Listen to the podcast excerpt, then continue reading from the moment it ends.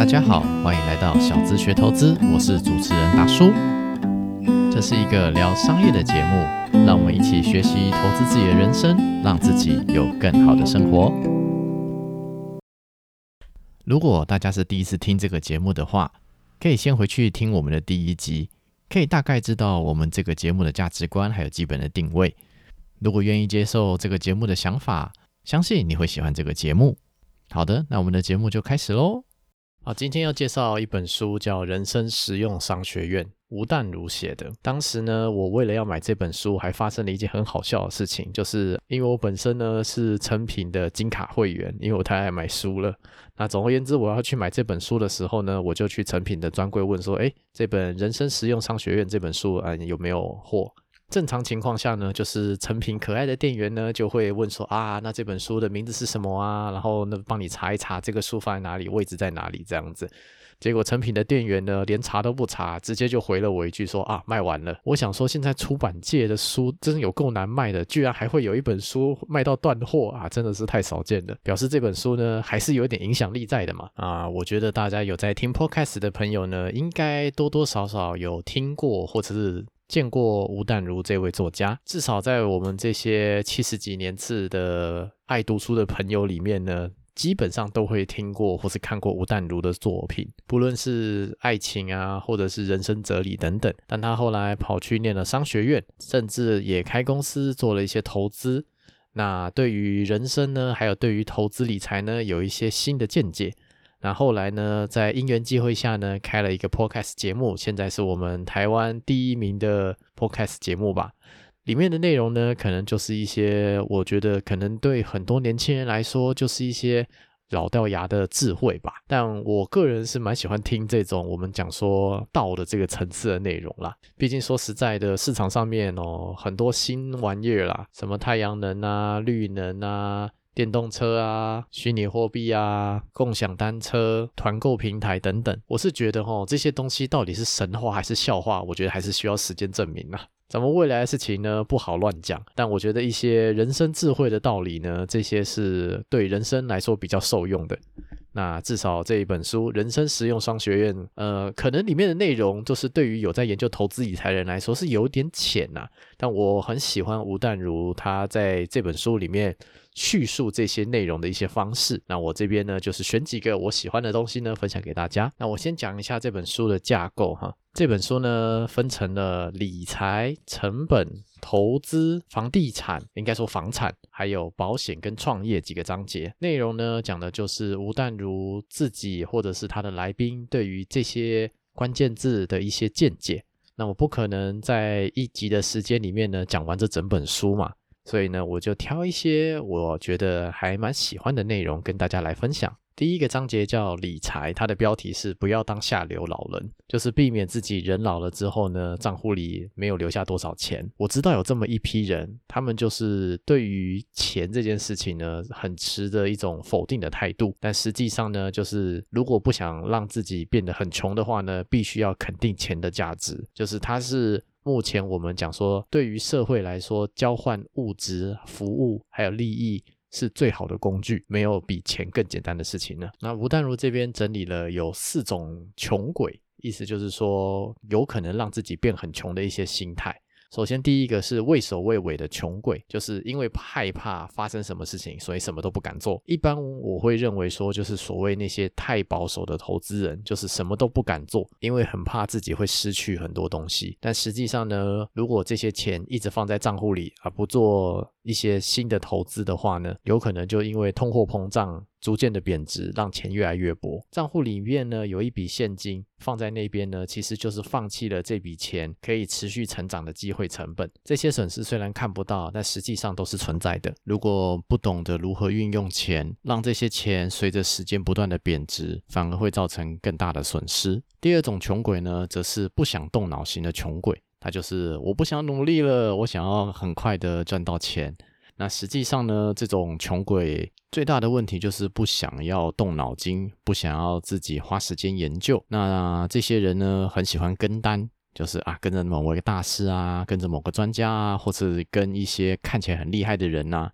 那实际上呢，就是很多的专家、很多的大师，其实都是被塑造出来的。那实际上这些人的单呢，到底跟了会不会真的能够赚到这么多钱呢？可能很多都是一个问号。如果不想要努力啊，就想要轻松搭别人的便车的话啊，通常结果也不会太好。第三种是那种莫名其妙花钱的穷鬼。简单的说，就是月光族。这些人平常消费欲望太大了，无法控制自己的欲望，也没办法控制自己的支出，最后发现说自己都存不下钱。那真的比较聪明的做法呢，是先想办法先存下一笔钱，然后再来消费。我觉得讲投资理财再怎么样啊，先存下钱之后，再来考虑说要怎么样来做投资会比较好。第四种呢，则是太容易相信别人，就会把自己的钱借给别人。这种时候大多是拿不回来的，这个朋友就会从自己的生命中消失掉。所以呢，千万不要随意借人家钱。如果各位心中可能有这四种穷鬼的任何一支的话呢，一定要坚定自己的想法，控制自己的支出，不要乱借钱，不要把钱拿去乱投资，这样才能够把辛苦赚到的钱给存下来。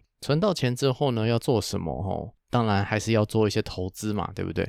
那我们在开始之前，我们先讲说怎么样避免踩到雷好了。那吴淡如在这本书里面呢，引用了百岁股神安德烈科斯托兰尼他讲的这句话，就是说，如果你希望年纪这么大的我能够给什么样的经验的话，我会说避险保本，一听就是骗局。所以呢，只要一听到保本或是避险这种关键字的话呢，直接转头就走就好，因为实在没有任何科学的方法可以完整的躲避不确定性还有风险。如果有任何一个商品说自己保证投资报酬率六趴的话呢，其实问题也不在于六趴这个字眼，而在于保证这两个字，这一点一定要搞清楚。回来继续讲投资。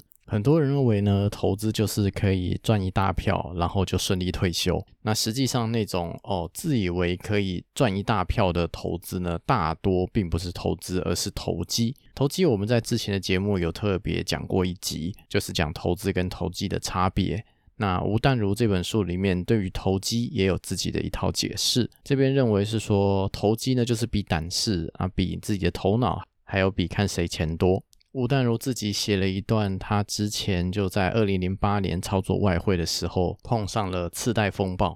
那段时间呢，刚好吴淡如自己是正在高龄生产，小孩和自己都有生命的危险，所以呢，对于当时什么外汇的亏损状况呢，根本没有办法去认真的关系。啊，就算知道自己亏了将近三千万呢，也没有办法处理，那干脆就丢着。一直到二零一二年的时候呢，外汇走势还可以，就把它处理掉，还倒赚了一点钱。这个故事呢，其实也算是一个经验分享啊，就是说，其实必须要知道说自己能不能挺过每一次投机的机会，因为投机是将自己的资产投入一个机会当中。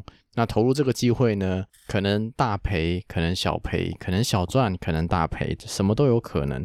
就算要做，也千万不要加上财务的杠杆，要用现货，不能用期货来做这些投资商品。那如果听不懂什么是期货，也没有关系，我们就先忘记这件事情。总而言之，没事不要让自己就是承担无法控制的风险，让自己的钱亏到变负的，俗称被断头。只要自己还有一口气在，市场反转的话，或许还可以再赚一点。那不论是新手还是老手呢，吴淡如这边还是劝大家，就是做一些稳健的投资就好了，不要让自己的投资过程这么的复杂。那讲到投机呢，就要讲到这个德国的投机之神啊，前面有讲过这一位安德烈科斯托兰尼。他活到一百多岁啊，九十几岁的时候呢，还是过得非常的好，有美女环绕啊，然后喝红酒、吃鱼子酱的这种很奢侈的生活。但他的人生其实也并不是一帆风顺的，他曾经破产过两次。他曾经在某一个饭店里面呢，偷听到隔壁的商业巨子在聊什么东西，然后呢。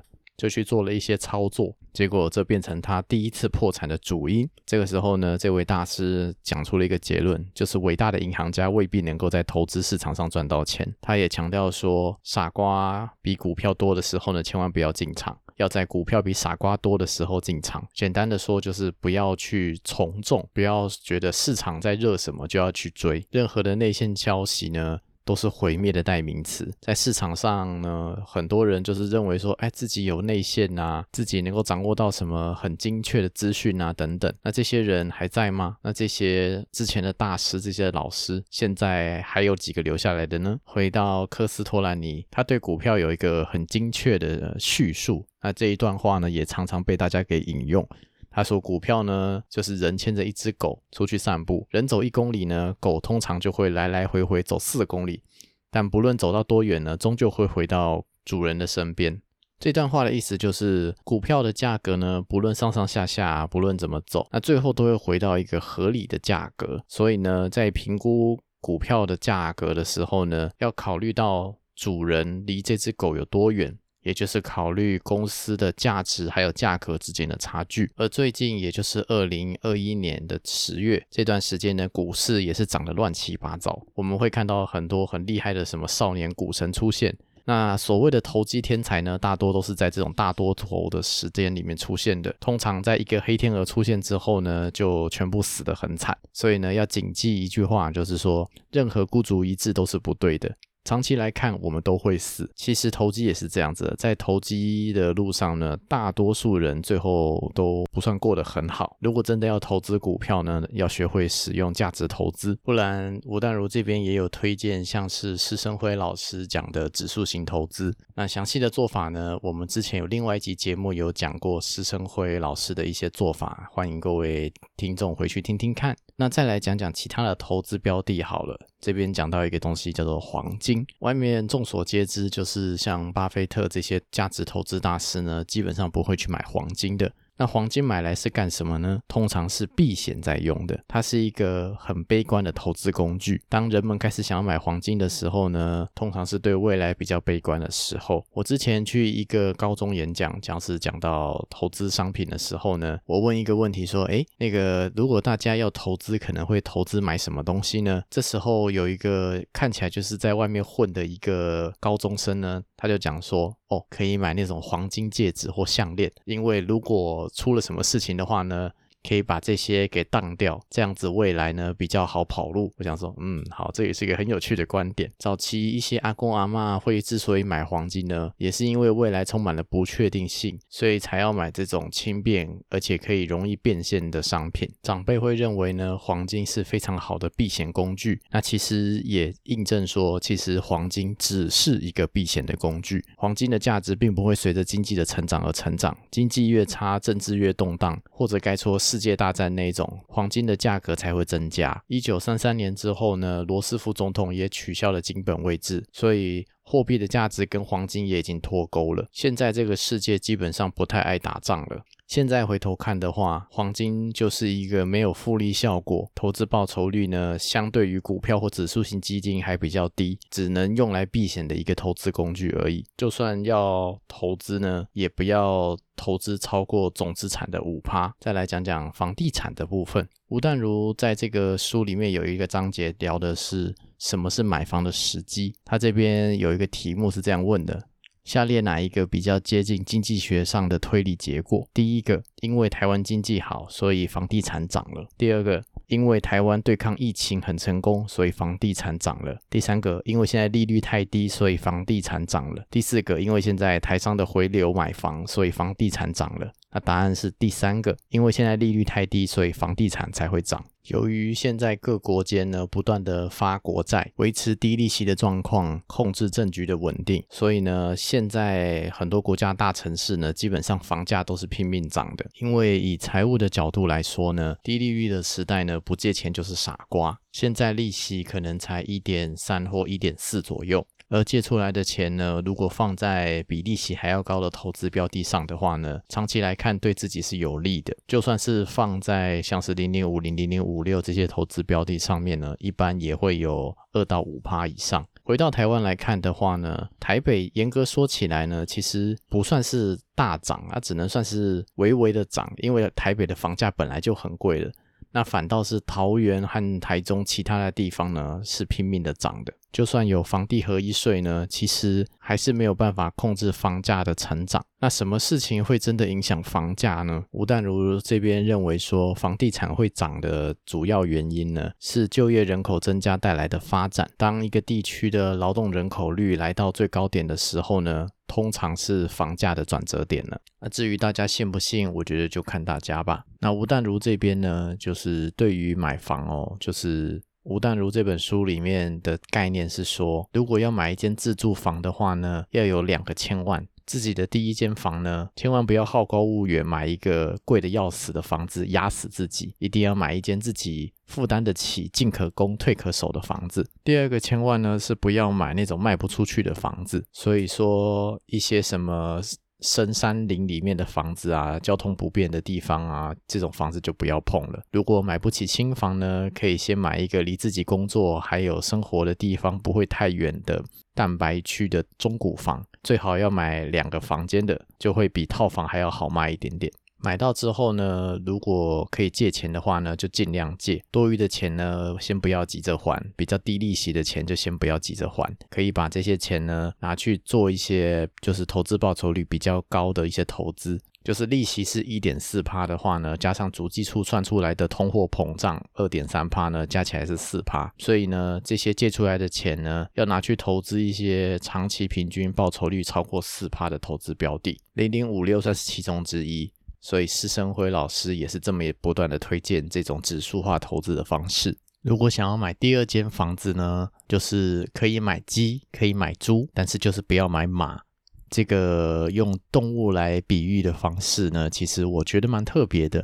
其实不论是投资房子还是投资其他的投资商品的话，其实我觉得这种买鸡、买猪还有买马的比喻呢，其实都可以拿来用。那吴淡如这边用房子来做比喻啦。第一个，第一种是像鸡一样的投资商品，以房子来做比喻的话呢，就是它是一个会下蛋的房子，会定期回馈一些现金、有现金流的投资标的，像是吴淡如之前在日本东京投资的一些中古屋还有店面，平均报酬率呢，租金可以收到九到十趴左右。当然，维护的成本也是要算啦，那只是用这种方式来比喻说。什么样是属于会下蛋的房子？第二种房子是猪，就是养大了可以杀掉赚很多的房子，有点偏投机的属性啊。像是吴淡如之前在上海呢，有买一间浦西的房子，那那个时候有一句话就是宁可要浦西一张床，不要浦东一间房。那其实现在回头看呢，不论是浦东还是浦西呢，其实现在回头看，放个十年，平均的投资报酬率都有十趴以上。特别是一些新开发区，按照政府大型计划开发的一些区域呢，马路很直，商业区又很新颖，建筑物又很现代化，比起一些比较老的地方呢，很有上涨的潜力。当然，这一种大概都要摆个十年以上，而且要是中间发现一些配套还有公共建设没有开发完成的话呢，就会让开发区变成蚊子区。毕竟就是投入一个机会嘛，那就看大家有没有兴趣这么做。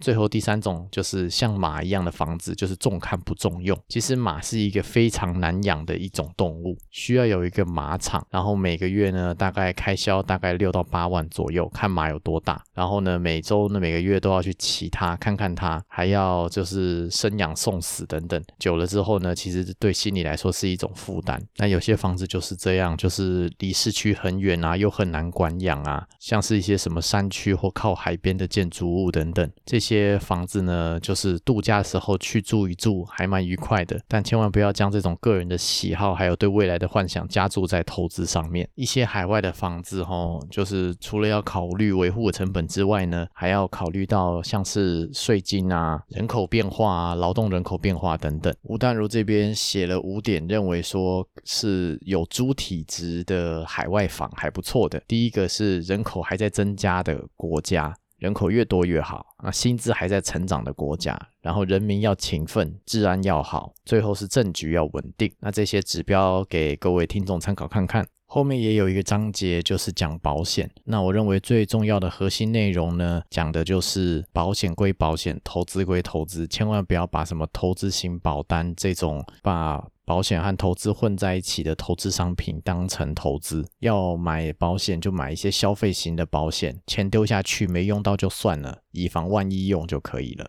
后面吴淡如，我觉得整本书最精华地方呢，讲的是武力分析吧。这对真的有在研究投资人来说，是还蛮不错的架构啦。当然，武力分析的架构，其实在商学院已经被研究过非常多，甚至延伸出很多种版本了。但这种阳春的东西呢，之所以还会被大家使用，主要原因就是因为这个阳春的东西很好用。那这个大架构呢，正中心是一个大圈圈，也就是要投资的公司。那这个公司呢，跟它的一些既有竞争者是什么样的关系？而这个大圈圈呢，上下左右各是一个小圈圈，分别对应的是买方、还有替代品卖方，还有新进业者。这是在分析一个商业模式的时候会用到的一个架构。如果这五个面向分析起来，认为说，诶，这个商业模式是还不错的，或许是一个还不错的投资机会。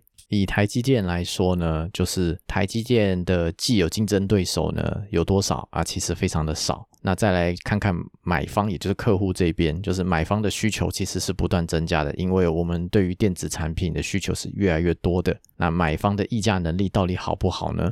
啊，除非是非常大的品牌，否则要请台积电代工其实也不容易。再来讲替代品，就是像这种晶圆代工这种高精尖技术的商品呢，其实也很难找到替代品。再来看看卖方，也就是供应商，晶圆代工的供应商呢，它的上一端呢，则是晶圆的设计，他们会把设计图呢交给台积电。来进行代工。那之所以供应商会持续的把订单交给台积电，这个部分那种商业逻辑是什么？我之后在讲另外一本书的时候，我会来讲到。简单的说，就是这些晶圆设计的厂商呢，他们要找到信得过的代工商呢，其实算是蛮难的。所以呢。要能够把自己的设计图交出去，交给人家代工的话呢，他们也只信得过台积电，认为台积电不会将自己的设计图外流出去。最后一个方向则是新进对手，那毕竟这个行业技术门槛非常的高，市场进入有障碍。